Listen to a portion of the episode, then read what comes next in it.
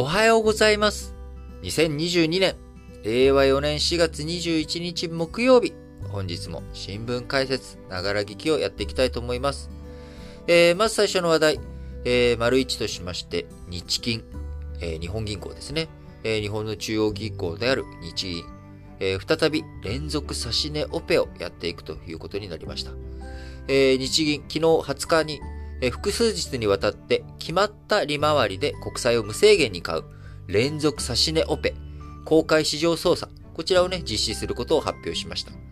実施期間は、本日21日から26日の土日を除く4営業日ということで、木、金、月、火、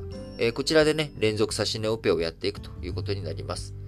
え新発、新規発行の10年物国債を0.25%の利回りで買い入れるということで、国内の長期金利が0.25%まで上昇したため、金利上昇を防ぐために、えー再びね、連続指し値オペをやっていくということになりました。えー日銀、えーこう、いつ、やってたのかな？あー指し値オペ。えーこの前やったのって、えーいつだったっけ、えー ?3 月にね、えー連続指し値オペ、えー確かやったあ、初めてね、その時が初めて連続指し値オペというものをやったと思いますが、えー今回、えー再び連続指し値オペをやっていくということになりました。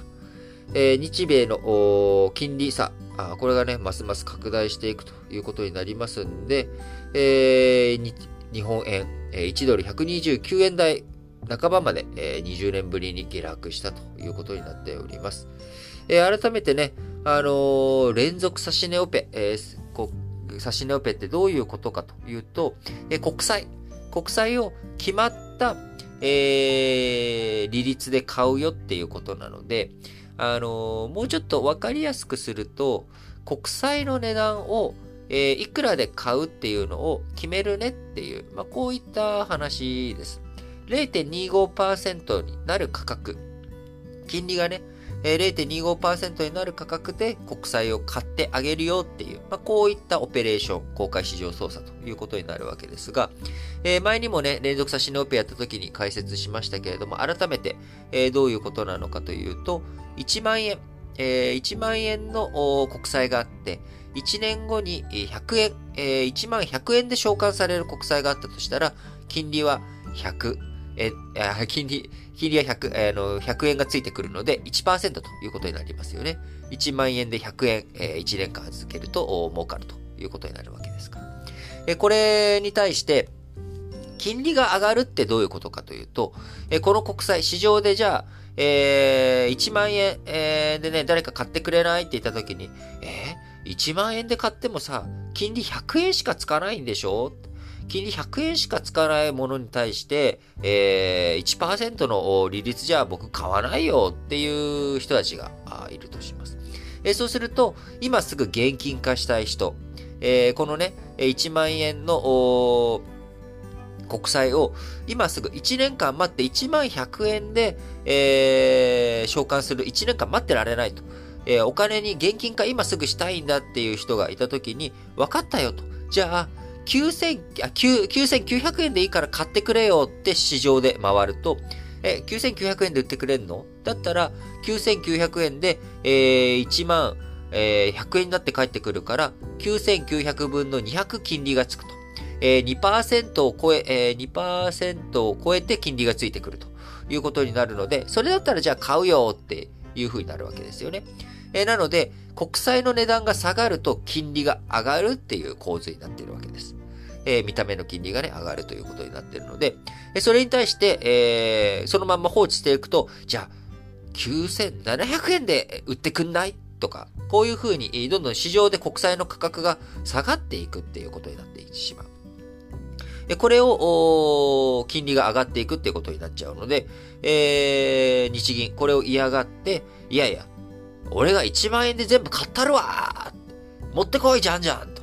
じゃんじゃんみんな持ってこい俺が1万円で買ってやるぞっていうのが、えー公開指し値オペということです。なので、9800円とか9900円で売らなきゃって思ってた人たちが、え、1万円で買ってくれるの？じゃあ1万円でえ日銀さん買ってくださいっていう風にする。そうすると、金利が上がっていくってことじゃなくて、ずっと1%でキープできるということになるので、えこれをですね、0.25%でえ維持できるようにえオペレーションやっていくということです。えただ、これをやってしまうと、金利が日本上がらないということ、もう金利が0.25%で長期金利が固定化されるっていうことになるので、えー、アメリカとかね、みんな今金利が上がっていくっていう中、日本は金利が上がらないということになるので、んじゃあ、こう、為替、えー、円を売ってドルを買っといた方が、ドルの金利の方が高いから、ドルを持ってた方がお得や、ということで、えー、日本の円安が進んでいくという構図になっているわけですね。で、えー、なんでですね、日銀そんなに金利を上げたくないの？というと、えー、金利を上げるとですね、ものの、みんなのベースになる、お金の負担が増えるということがあります。特にこの2年間、新型コロナの影響もあって、中小企業をはじめとし、飲食業とかね、あるいは大企業の中でも JAL とか ANA とか、えー、こういった、こう、企業とか、まあ、新型コロナのね、大波を食らってしまった、えー、企業というものは、借り入れが増えております。借り入れ負担が増え、大きくなっちゃってるんですよね。えそういったところに対して金利を上げるということになると、彼らの金利負担が増えてしまうということになります。えー、今ね、あのー、新型コロナ、まあ、飲食業の方とか、えー、あるいは宿泊業とかね、え旅行、え関係、えなんとかリスケとか、あ少しね、え返済を待ってもらうとか、そういったことでなんかやりくりをしながら、あの、なんとか事業を、こうね、えー、進めてるということになるので、でそこで金利が上がるっていう風になってしまうと、もうあかんと、無理やと、えいう企業も出てきてしまう。あるいは、えー、そういったね、きあのー、金利が上がることによってお金が使えなくなってしまう。いうこと、こうね、じゃあ、あ何か買うよりも、そのまんまあ預金していた方が、えー、ジャブジャブ、金利収入でね、あの、メリットあるからあ、お金使わない方がいいやっていう風になっていく。そうすると、市場に出回るお金があ少なくなってしまうので、経済があうまく行き届かなく、うまく動かなくなってしまう。えー、それを嫌がって、えー、日銀はですね、金利断固として上げないと。え金利低い状態でみんなジャブジャブお金使ってくださいっていう、まあ、こういったお願いになっているわけですよね。構造としては。ところが、今はこんなに円安が進んでしまうと、これもまたやっぱり難しいなっていう部分があって、やっぱり海外からね、物買わなきゃいけない、えー、穀物価格とか、あ原材料とか、えー、あるいはエネルギー価格、こういったものの、えー、基本が上がってしまうと。えー、経済のね、えー、ベースとなるのはもちろんお金の金利っていうところ、これが非常に大きな要因になりなるわけですけれども、えー、経済、阻害させる要因として通貨が安くなることによって原材料とかの値段が上がっていく。そうすると、えー、ちょっと生産活動を思ったようにできないなとか、えー、なっていってしまう。そうすると日本の、えー、景気、えー、悪くなってしまうというところもあって、そうは金利を上げれば当然ね、えー、みんな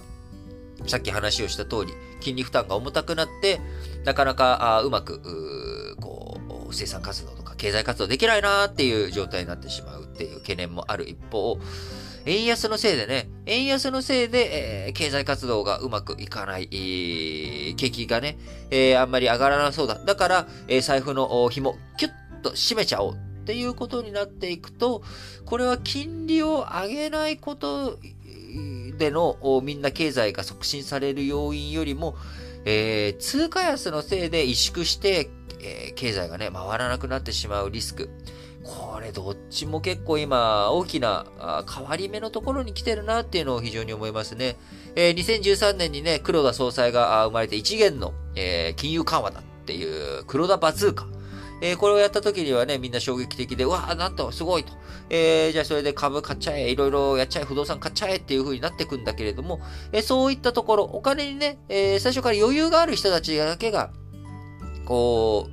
う、うまいこと言って、えー、それ以外の人たちに特に恩恵が、あ行き届く前になんか息切れしちゃった状態。で、その息切れしちゃった状態で、今再び、こう、異次元のね、金融緩和、金融緩和を継続するっていう姿勢を強く見せてるんだけれども、えそのせいで、え日本円の価値が下落している。日本円の価値が下落することによって対外購買力、え海外からの輸入する力が弱まってしまっている。えその結果、景気が冷え込んでしまうっていうことになると、これは結局何のための金融緩和なのっていうところに、なりかねないというところ。ここがちょっと今、非常に難しいポイントになってきてるなっていうふうに思います。えー、円安このままだとね、引き続き僕、130円を突破するっていうのは、あまあ十分に起こりうるんじゃないのかなっていうふうにも思いますし、一体どこまで円安が続くのかなっていうところですよね。なかなか本当にちょっと難しい局面になってきてるなと思います。えー、今ね、まだあのー、海外旅行とかね、えー、そういったことが自由化というか、うまくいかないっていうところもあるので、えー、国民のね、円安に対する不満っていうもの、余裕がある人たちからのね、不満というものもそんなに出てこないかもしれないですけれども、あのー、このまんまだと国全体がね、えー、緩やかに沈没していくっていうことにもなりかねない。やっぱり円高、やっぱ国のこう通貨の強くしていくっていうこともね、やっぱり大切な部分なので、僕は、なんとか、あ今のところからね、115円とか110円ぐらいまでに戻すような、あい急いでね、戻すってはないと思うんですけれども、ちょっと段階を追ってしっかりとそっちにどういうふうに目指していくのか。えもう一回改めて日銀は日本経済全体をどういうふうに運営していくつもりなのかというところ、えどうやって日本の景気を上げていくのか、え、庶民の暮らし賃上げをしてね、え、物価も上がるかもしれないけど賃上げもさせるんだっていうところ、あるいはそういった全体の絵を、まあ、日銀だけでできることじゃないので、日本政府含めてですね、え、しっかりと見せていってほしいなと強く思います。